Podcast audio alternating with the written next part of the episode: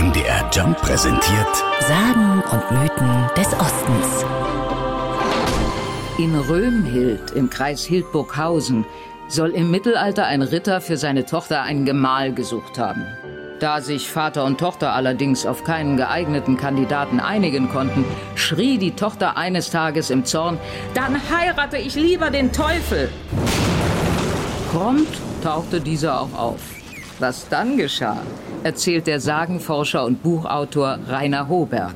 Der alte Ritter sagt, ja, ist mir zwar nicht recht, äh, dass der Teufel jetzt hier bei mir im Haus ist, aber ich stelle dir eine Bedingung und dann bekommst du meine Tochter. Die Bedingung lautet, meine, meine Burg, die hat noch keine richtige Mauer. Wenn du darum eine wirklich todsichere Mauer baust, in einer Nacht bis zum Hahnenkrähen musst du fertig sein, dann sollst du meine Tochter haben. Der Teufel machte sich sofort an sein Werk und es sah so aus, als sei die Tochter verloren.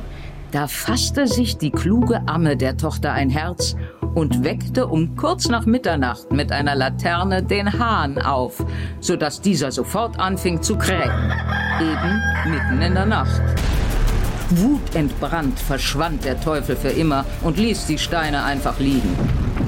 Die Geschichte ist heute unglaubwürdig, aber hatte zur damaligen Zeit dennoch ihren Sinn. Sagen, so naiv sie auch manchmal daherkommen, die haben wirklich Funktionen und haben Sinn. Sie sind ein Ausdruck auch oftmals des menschlichen Drangs, alles erklären zu wollen, was man sich in vorwissenschaftlicher Zeit nicht erklären konnte mit irgendwelchen Sachargumenten. Das hat man oftmals durch das Erzählen einer Sage geklärt.